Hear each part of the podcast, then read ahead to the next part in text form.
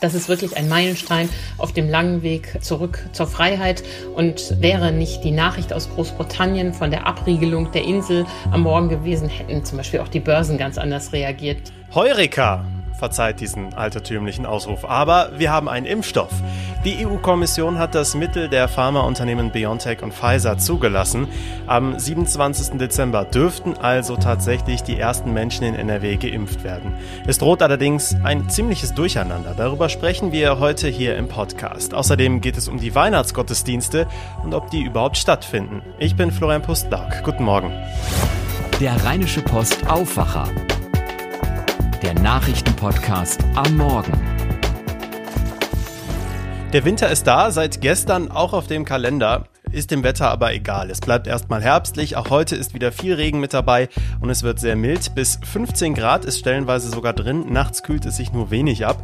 Dafür bleibt es weiter ungemütlich. Auch morgen wird es sehr nass und mild. An Heiligabend kommt es dann zu einem kleinen Temperatursturz. In höheren Lagen könnte es sogar Schnee geben, aber erst so in 500 Metern Höhe. Ansonsten bleibt es verregnet. Gestern um 15 Uhr kam die erste wichtige Nachricht. Die EMA, also die Europäische Arzneimittelbehörde, sieht keine Probleme beim Corona-Impfstoff der Firmen BioNTech und Pfizer. Gegen halb sieben am Abend folgte dann auch die Zulassung der EU-Kommission. Endlich, sagen viele. Antje Höning hat das für die Rheinische Post verfolgt. Hi. Hallo, guten Morgen. Ich muss sagen, überrascht hat mich die Entscheidung jetzt nicht der EU-Kommission. Dennoch herrscht irgendwie große Erleichterung, ne? Ja, es herrscht große Erleichterung, weil der Impfstoff ist für uns alle doch ein bisschen der Schlüssel zurück in die alte Freiheit.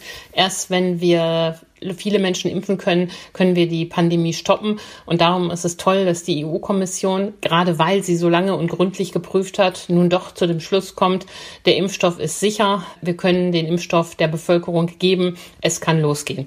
Und tatsächlich soll es ja nun auch, wie Jens Spahn heute nochmal bekräftigt hat, am 27. Dezember mit den Impfungen in Deutschland losgehen. Ich finde ein echt toller Tag. Mhm. Am 27. Dezember werden also auch die ersten Menschen bei uns in NRW geimpft, sehr wahrscheinlich. Aber wie groß wird denn das Durcheinander dann sein zum Impfstart? Ach, ich glaube, zum Start ist das Durcheinander noch gar nicht so groß, weil, wie der Gesundheitsminister hier in NRW, Herr Laumann ja auch gesagt hat, zunächst mobile Teams in die Altenheime gehen und dort impfen. Das heißt, dieses, dass man irgendwo anrufen kann und sich einen Termin besorgen kann, geht am 27. noch gar nicht los. Die Ständige Impfkommission hat ja vorgeschlagen, zuerst die über 80-Jährigen, die Bewohner und Mitarbeiter in alten Pflegeheimen zu impfen und mit letzterem fängt man nun an. Erst äh, Zug um Zug werden dann die Impfzentren hochgefahren und ähm, ja, dann muss ich zeigen, wie gut Deutschland so eine Mammutaufgabe organisieren kann. Da bin ich allerdings wie du auch ziemlich gespannt. Ja, die Zahl der Impfdosen, das ist ja auch noch so eine Frage. Wir können jetzt nicht davon ausgehen, dass Ende diesen Jahres schon in allen alten Heimen in NRW Menschen geimpft werden, ne? Nein, bei weitem nicht. Das geht ja erst sehr langsam los. Man fängt dort klein an und bis wir überhaupt dazu kommen, dass es richtige Massenimpfungen gibt und auch Menschen, die nicht in irgendeiner Form zu irgendeiner Risikogruppe oder prioritär zur impfenden Gruppe gehören, dran sind, wird es echt noch lange dauern. Also bis du und ich dran sind, wird es äh, weit in das das Jahr hineingehen. Aber das ist auch nicht schlimm. Jeder, der geimpft ist, trägt insgesamt dazu bei, die Pandemie zu stoppen. Und ohnehin gilt für alle, Masken tragen, Abstand halten. Das wird uns noch das ganze Jahr 2021 beschäftigen. Ja, was schon sagen. Das wird auf jeden Fall das große Thema 2021, die Impfungen. Jetzt haben führende Virologen ja auch mitgeteilt, dass der Impfstoff wohl auch gegen das mutierte Virus in Großbritannien wirksam ist. Auch das dürfte jetzt viele erleichtern. Wichtig ist, dass die Virologen hier die Lage so einschätzen, Viren mutieren, das ist normal. Der Impfstoff geht nicht nur auf dieses eine spezielle Virus, was wir bisher hatten, sondern umfasst äh, viele Proteine, ähm, wie sie eben auch in dem mutierten Virus vorkommen. Und deshalb gehen Virologen wie Marilyn Addo, die ist am Hamburger Uniklinikum, arbeitet sie, davon aus, dass der Impfstoff auch gegen das mutierte Virus wirksam ist.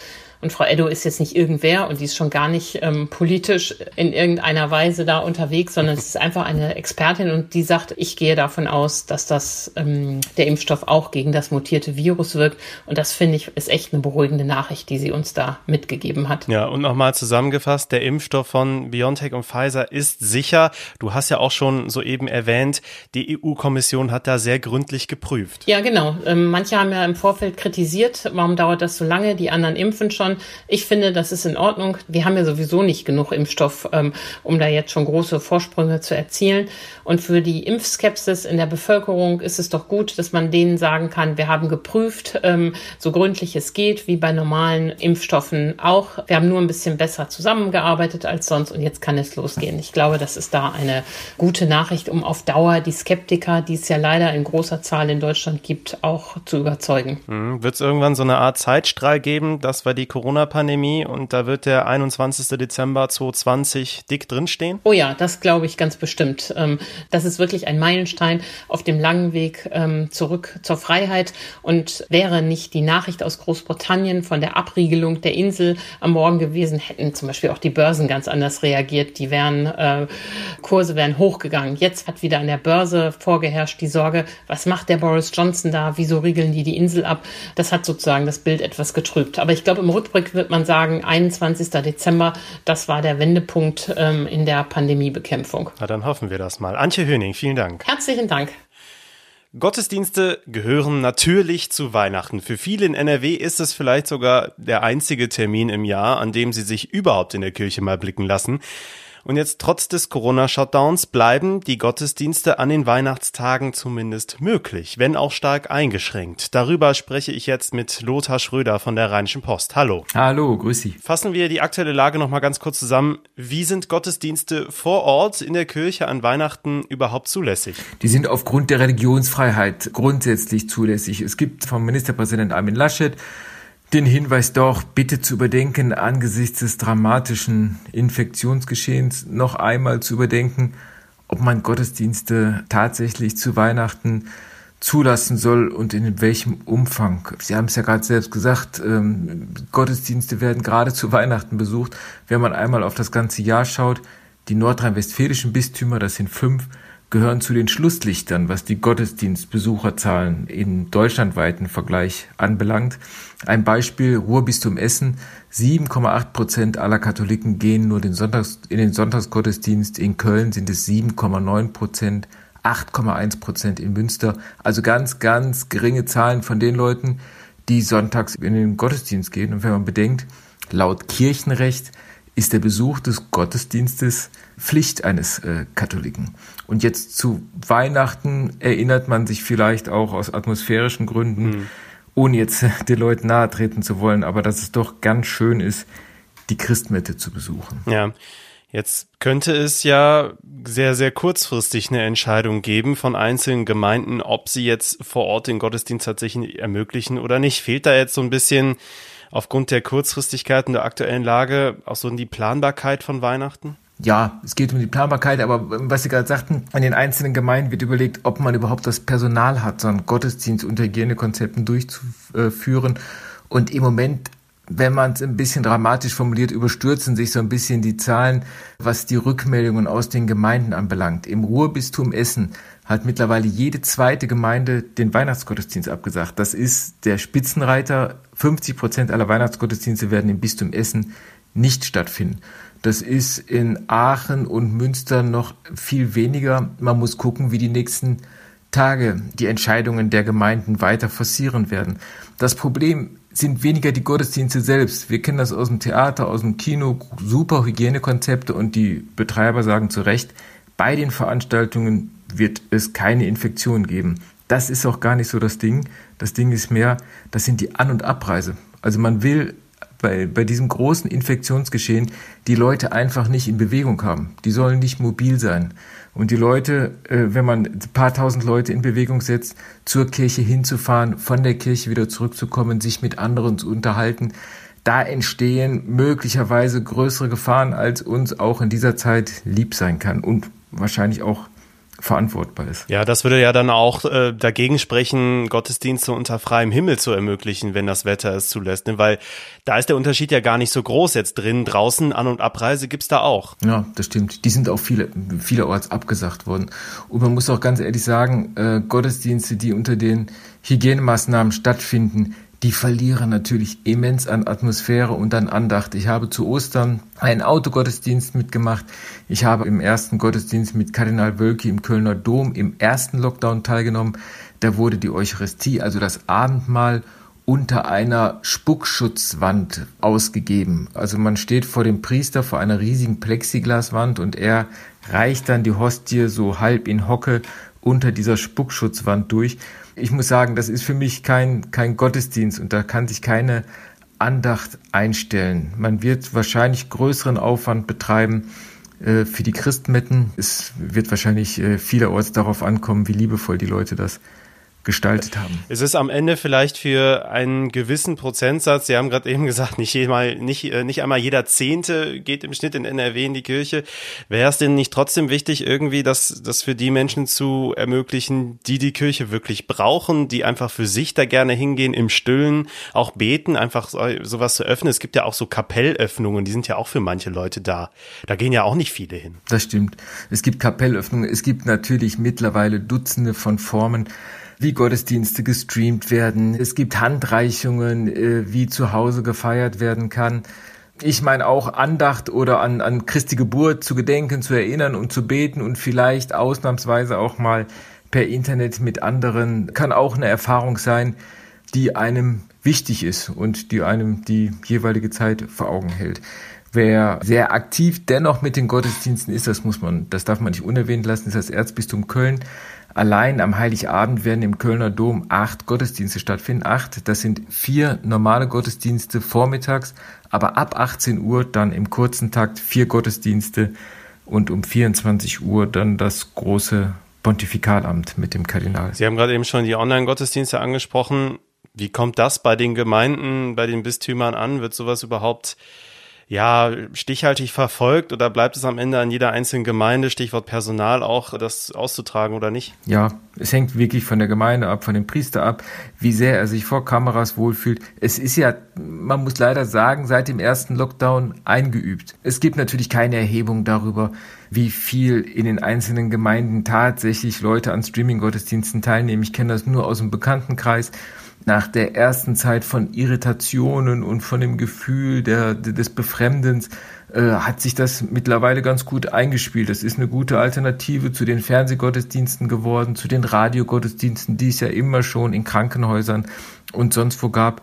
Leute, die 80, 85 sind, äh, die benutzen ihr Tablet mittlerweile sehr selbstverständlich und äh, schrecken nicht zusammen, dass der äh, Geistliche über Bildschirm sie anspricht und sie an einem Gottesdienst live in ihrer vertrauten Kirche, wenn auch daheim vom Wohnzimmersofa aus verfolgen können. Vielen Dank, Lothar Schröder. Sehr gerne. Und jetzt die Nachrichten aus Düsseldorf von den Kollegen bei Antenne Düsseldorf. Guten Morgen. Wir sprechen heute darüber, wie es für die Schüler hier in Düsseldorf weitergeht. Dann geht es darum, dass es an den Wochenenden bald nachts eine Sperrung an der Heinrich-Heine-Allee gibt. Und dann geht es noch um das Thema Umweltspuren hier in Düsseldorf. Die Düsseldorfer Schüler sollen am 11. Januar wieder in die Schule gehen können. Eine Verlängerung der Winterferien bis Ende Januar lehnt NRW-Schulministerin Gebauer ab. Im neuen Jahr soll es möglichst für alle Schüler mit Präsenzunterricht weitergehen. Bei höheren Infektionszahlen könne es vereinzelt Distanzunterricht ab Klasse 8 geben. Ausgenommen sind davon aber die Abschlussklassen. Die richtige Entscheidung sagt auch der Sprecher des Lehrerverbandes NRW Andreas Bartsch. Das ist wichtig, dass wir dafür sorgen, dass die Schüler, die vor den Abschlüssen stehen, auch den notwendigen Stoff erhalten, damit die Abschlüsse stattfinden und hier ein ganzer Jahrgang sozusagen nicht abgehängt wird. Die Universitäten warten auf die Studenten und die Betriebe auf die Auszubildenden. Für alle Schüler zu Hause müsse man aber auch einen guten Distanzunterricht anbieten, betont Bartsch. Deshalb müsse dringend weiter an der Digitalisierung in den Düsseldorfer Schulen gearbeitet werden. Die Heinrich-Heine-Allee wird demnächst an Wochenenden und vor Feiertagen abends teilweise für den Verkehr abgesperrt. An der Kreuzung am Ratinger Tor sollen in Richtung Süden Schranken installiert werden. Das hat die Stadt mitgeteilt. Sie will damit die Polizei entlasten, die die Kreuzung bisher immer mit Streifenwagen absperren musste. Mehr dazu von Charlotte Großer für Antenne Düsseldorf. Die bisherige Regelung ist aus Sicht von Stadt und Polizei nicht mehr vertretbar. Die Polizei musste neben den Streifenwagen auch Beamte abstellen, die in dieser Zeit keine Einsätze übernehmen konnten. Das kam vor dem Lockdown an Wochenenden regelmäßig vor. Grund sind Taxen, die die Heinrich-Heine-Allee zustellen, weil sie auf einen Platz am Taxistand warten. Polizei und Rettungsdienst haben deshalb bei Einsätzen in der Altstadt Probleme durchzukommen. Wenn die Schranken aufgestellt werden, können Verkehrsteilnehmer am Ratinger Tor nur in Richtung Oberkassler Brücke oder Hofgarten fahren. Einsatzkräfte können die Schranken dagegen mit einem Schlüssel öffnen. Die Umweltspuren in Düsseldorf sollen im März Geschichte sein. Oberbürgermeister Stefan Keller setzt damit ein zentrales Wahlkampfversprechen um. Er hat die Verwaltung ein Alternativkonzept entwickeln lassen, das die Verkehrspolitiker jetzt zugeschickt bekommen haben. Sie sollen in der Sitzung Mitte Januar darüber abstimmen. Die designierte neue schwarz-grüne Ratsmehrheit kündigt schon ihre Zustimmung an. CDU-Verkehrsexperte Andreas Hartnick. Wir glauben, dass mit den jetzt eingeleiteten Maßnahmen, insbesondere der Digitalisierung der Verkehrslenkung durch eine umweltsensitive Signalschaltung, der Verkehrsfluss erheblich verbessert wird, zum anderen aber auch die Anforderungen an die Luftreinhaltung genauso gewährleistet werden wie der Schutz der radfahrenden Verkehrsteilnehmer, die beispielsweise durch Tempo 30 auf der Merowingerstraße ausreichend Schutz genießen werden, und zwar künftig auf beiden Seiten der Straße. Das Konzept sieht unter anderem vor, dass die Ampeln nur so viele Fahrzeuge in die Innenstadt lassen, wie die Luftqualität verträgt. Zunächst sollen sie tageszeitabhängig programmiert werden, später sollen die Ampeln Daten von den Luftmessstationen bekommen. Und soweit der Überblick aus Düsseldorf. Mehr Nachrichten gibt's auch immer um halb bei uns im Radio und rund um die Uhr auf unserer Homepage antennedüsseldorf.de. Und diese Themen könnt ihr heute auch noch verfolgen. Im Januar werden wohl die Impfzentren in NRW in Betrieb gehen. Diese müssen seit dem 15. Dezember einsatzbereit sein. In Köln wird heute schon einmal der Ablauf im Zentrum in der Messe geprobt. Zu Spitzenzeiten sollen dort bald bis zu 5000 Menschen am Tag geimpft werden. Voraussichtlich zum letzten Mal in diesem Jahr wird sich NRW-Ministerpräsident Armin Laschet den Fragen der Landespressekonferenz stellen. Auch hier wird es heute wohl ums Thema Weihnachten und natürlich den Impfstart gehen. Es ist der letzte Tag, an dem in NRW-Schulen Klausuren geschrieben werden. Trotz der verfrühten Weihnachtsferien ist es den Schulen erlaubt, die Prüfungen wie geplant stattfinden zu lassen, wenn Alternativen nicht organisiert werden konnten und es sich um Abschlussklassen wie Abiturjahrgänge handelt. Heute könnte es das Urteil im Prozess um einen Rachemord im Kölner Rockermilieu geben. Drei Männer mit mutmaßlichen Verbindungen zu den Hells Angels sind angeklagt. Sie sollen im November 2018 einen Mann in einer Bar erschossen haben. Fußball wird weiter gespielt und zwar beginnt heute die zweite Runde im DFB-Pokal. Aus NRW spielen heute um 18.30 Uhr Köln sowie Schalke. Um 20 Uhr sind dann Dortmund, Mönchengladbach und Paderborn dran. Das war der Aufwacher für den 22. Dezember. Ich hoffe, es hat euch gefallen. Meldet uns gerne eure Meinung zu unserem Format oder zu der heutigen Folge zurück über aufwacher.rp-online.de. Alle weiteren Kontaktinfos findet ihr natürlich auch in den Show Notes. Ich bin Florian Pustlock. Ich wünsche euch jetzt erstmal einen schönen Dienstag. Ciao. Mehr bei uns im Netz www.rp-online.de